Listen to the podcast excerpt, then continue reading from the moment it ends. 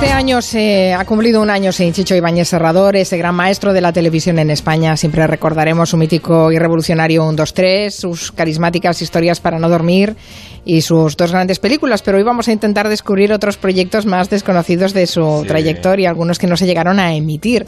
Porque Parece mentira, ¿eh? Pero al Chicho le cerraron también puertas. Sí, él lo decía, él lo decía mucho. Decía, he hecho tanto el 1, 2, 3 porque los productores, los directores de las cadenas no han confiado en mí para muchos productos, ¿no? Querían siempre, los directivos de las cadenas a veces siempre quieren lo que funciona, ¿no? Y repetir una vez más lo que funciona. Pero él fue muy innovador y fue sobre todo por delante de su tiempo. Y he traído algún ejemplo de algún programa incluso que quedó en el cajón. Por ejemplo, el primero que vamos a repasar es un programa que se llamaba La gente quiere saber, que se grabó en el año 72, que él era el realizador y que era presentador José María Íñigo. Fíjate qué mezcla. José María Íñigo y Bañez Serrador. Grabaron un piloto, que es estos programas que se hacen de prueba para ver si te compran el programa. Grabaron un piloto con una entrevistada muy valiente, que habla muy claro, Masiel. Y así comenzaba aquel programa que nunca se emitió, que hemos tenido que esperar 40 años para verlo, y que empezaba de una forma muy curiosa. Mostraba ya cómo, fíjate, ahora esto que hacen los de Sálvame, que entran, que vemos cómo entran por el estudio, salen. Bueno, pues Chicho ya con su mirada propia nos mostraba cómo entraba la invitada, incluso cómo colocaban el micrófono a los invitados. Vamos a ver. María de los Ángeles Santa María Espinosa. Fecha de nacimiento 2 de agosto de 1947. Estado civil casada. Profesión cantante. Cantante. Nombre artístico Masiel. Masiel, qué voz. Viene esta noche con nosotros porque la gente quiere saber. Ay, qué susto. Bueno, y mira qué sintonía. Bueno, bueno. Ahí ya empezaba, ahí ya, eh, la, sintonía era muy de película de miedo ya en sí. Eh, ahí ya empezaba a, mostrarnos, Chicho, cómo, cómo, se preparaba el programa, ¿no? Para, que, para captar la, la atención de un espectador en un programa que apareció mm, José María Íñigo y le dije, ¿estás a gusto? Porque querían que el invitado, que estaba sentado en el centro del estudio, en una silla giratoria, estuviera tan cómodo que le ponían de todo. Mira, mira. ¿Algo para comenzar? ¿Un cigarrillo? Me han pusto de todo.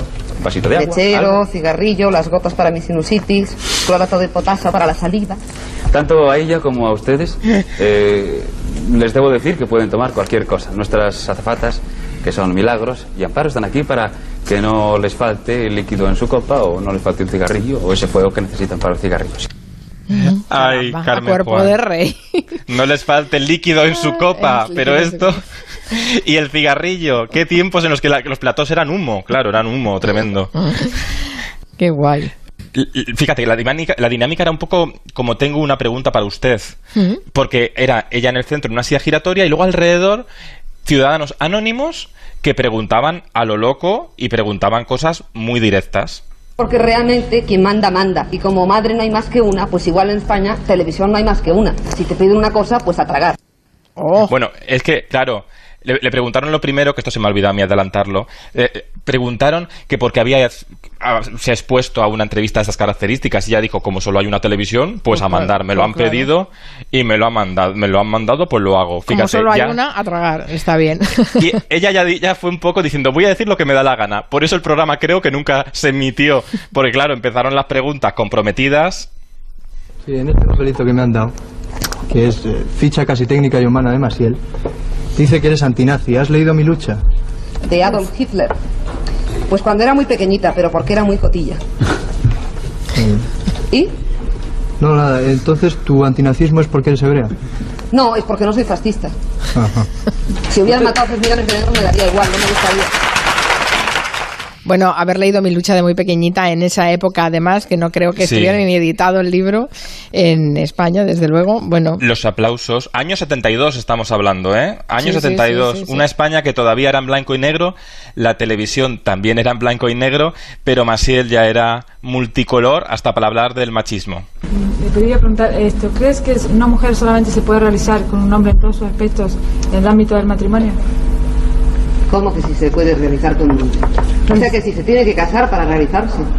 Exacto, más Hija o menos. mía, qué tristeza, anda, que si fuera así, que iba a ser de mí. Lejos de casa. Pues, Trem- Del 72, dices que es este programa. 70 72, sí. Enero del, se grabó en enero del 72, Caramba. pero nunca se emitió, se quedó en un cajón, claro. Y también mm, Maciel fue preguntada por, por el divorcio. ¿Podrías contarnos si tú crees que es conveniente en España esto, admitir el divorcio, como ha sucedido en varias naciones? Como conveniente, es necesario y urgente. A ver, ¿a quién hay que pedírselo? El divorcio. Que venga, ya. Claro que no estaba Bueno. aprobado en esa época en España. Oye, eh, pues es para ver este programa, ¿no? ¿Qué Este programa- tiene? Ha estado 40 años en el cajón y Masiel demostraba esa rapidez de reflejos y Chicho también demostraba su capacidad para retratar, porque yo creo que uno de los éxitos de la televisión de Chicho Bañez Serrador es que aunque fuera en una serie, en un telefilm o fuera en un concurso como el 1 2 3, siempre retrataba el país en su momento, era fácil sentirnos reflejados. Y ese programa fue muy valiente porque en una televisión que era muy encorsetada pues que se quitó eso, eso eh, era un- una entrevista desnuda, valiente e incluso osada, por eso nunca la vimos, claro. Igual, también te digo, también te digo, hubo otro proyecto que esto sí que lo vimos, que era anterior, en el, en el año, en los años 60, Chicho apostó por historias de la censura, una serie en televisión española que se iba a llamar Historias de la censura. Televisión española en ese momento quería abrirse al extranjero, ganar premios internacionales, pero el censor de televisión española dijo, ¿cómo que historias de la censura? ¿Qué es esto? Hubo que rehacer el proyecto y se convirtió en historias de la frivolidad que explicaba así el propio Ibáñez Serrador cómo lidió con el censor de televisión española. El censor de esto dijo que si se emitía Historia de la Frivolidad, él dimitía como censor. Y entonces cuando volví con los premios me lo encontré por el pasillo y digo, ¿qué? ¿Dimitiendo? Dice, no me haga usted bromas. No, le voy a preguntar una cosa. Eh, la ninfa de oro, que es un premio muy importante, no importa. A mí el que me importa es este otro. Entonces le enseñé una palomita que tengo en casa. El premio UNDA. Dice, ¿y eso qué es? Dice, el premio que da el Vaticano. ¿Cómo me lo explica? Y me dijo, "Ah, allá ellos. Allá ellos. Claro, al final, esta mítica canción de, que compuso Augu- Augusto Algueró, eh, de, de las historias para, de la frivolidad, fíjate, al final premió. No se atrevió, Televisión Española no se atrevió a- ni a estrenarlo en prime time, lo estrenó sin avisar, eh, de madrugada, aquella hora como que a ver si no lo veía nadie, porque querían abrirse al extranjero, pero a la vez no se atrevían a emitirlo. Y luego cuando vino Chicho con estos premios, incluso uno del Vaticano, pues claro, el censor esto lo del Vaticano le, le pilló descolocado, le descolocó. Sí, sí, le descolocó. Yo las he visto, me- pero después en reposiciones, Sí. eh, que tenían un look así muy, muy, muy cutrillo, ¿no? En blanco y negro, todo eso, pero vamos, el cartel era impresionante. Había Sí.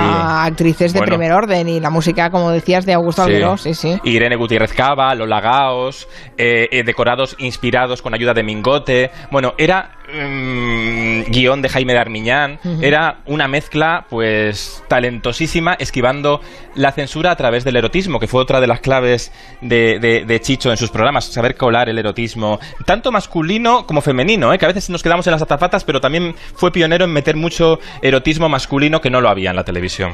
Es habitual que se, que se queden, supongo, ¿no? Programas en los cajones Sí. de gente, incluso con un nombre como el de Chicho Ibáñez Serrador. Sí, de hecho, Chicho, fíjate, cuando empezaba a triunfar, los, cuando él veía que, que vendían tanto las revistas del corazón, que propuso a Televisión Española un programa que se iba, se iba a llamar A Todo Flash, que tenía esta presentadora, lo iba a presentar Concha Galán, y que iba a hacer bueno, la crónica rosa a lo loco en televisión. No se lo compraron, dijeron, ¿cómo vamos a hacer esto en televisión? Y fíjate luego todos los programas de corazón de que vinieron después, Sí, sí, ¿no? Y luego ha habido muchos programas. Por ejemplo, en Cuatro hubo un programa que promocionaron mucho, que alguien lo apuntaba antes por Twitter, que se llamaba WhatsApp, que presentaba, que iba a presentar Dani Martínez, hicieron promociones, muchos pilotos, y luego nunca se llegó a emitir porque no, no convenció, ¿no? Estas cosas pasan, ¿no? Hay que probar y a veces las cadenas no convencen eh, y se quedan ahí en el olvido, no, no llegan a verse. Y, y bueno, incluso también pasa a veces con las presentadoras, Carmen Juan, porque fíjate, todos recordamos a Waku Waku. Sí, con- mira, mira, mira, programa de animalitos. mira la canción. Amor les das y amor te daré en cantidad. Cantidad. Amigos. Pues Waku Waku, que tenía una canción ya ecologista, animalista, Waku Waku lo presentó Consuelo Berlanga en el año 67, su primera temporada, pero lo iba a haber presentado Laurita Valenzuela. Hizo también un piloto, una prueba Laura Valenzuela, pero al final Chicho trabajaba con mucho guion eran programas que las presentadoras tenían que tener un guion muy aprendido y Laura Valenzuela venía de esa televisión más de el guion improvisado, ¿no? Que lo hacían suyo, no encajó y al final lo presentó, pues, la, la gran también Consuelo Berlanga. Fíjate eh, que como, Chicho apostó por las mujeres como presentadoras de concursos en un momento que se veían siempre como que tenía que ser esta figura paternalista del presentador hombre y, y, la primera gran presentadora de un concurso en prime time fue Mayra Gómez Ken, una mujer que tenía esa seguridad tremenda en pantalla y que tenía que soportar un programa con un guion pues muy minucioso, como decía antes Raquel Martos, y con unos finales muy cerrados, porque esto también es muy interesante. Los finales del 1, 2, 3, la subasta, recordáis que tenían que elegir cada, cada entre objetos y ahí estaba el premio. Podías llevarte un coche o mm, no llevarte nada. Y en eso incorporaba los trucos del teatro, el morbillo del suspense, del giro dramático, de que en cualquier momento puede pasar algo, que te puedes ganar una pasta o que te pase esto tan tétrico. Hablando de tumbas, acaban de ganar dos metros cuadrados de tierra para cada uno en el cementerio que ustedes indiquen. Y ahora mismo me tienen que decir dónde. Ahora mismo, esos dos metros cuadrados de tierra para cada uno. ¿Dónde? Qué horror. No, claro, por supuesto. En Bilbao. Pues dos metros cuadrados de tierra en Bilbao para cada uno. Lo siento, ofrecí hasta 350 mil pesetas. Así terminamos el programa hoy. Y ustedes ya saben dónde van a terminar también, amigos. y, dice, y dice Mayra, y ustedes también saben dónde van a terminar también. Eh, fíjate, este guion era un guion de historias para no dormir cerrado. O sea, esta maliciosidad, esta travesura, por eso nos conectamos tanto con este programa, porque era un programa valiente, era orfebrería televisiva, tenía todos los trucos del teatro. Cuando bajaba un invitado, un humorista, no hacía falta decir, aquí tenemos a tal invitado, tal colaborador. Directamente irrumpía como si fuera una serie. Mm. Era la magia de esta televisión que te pillaba desprevenido.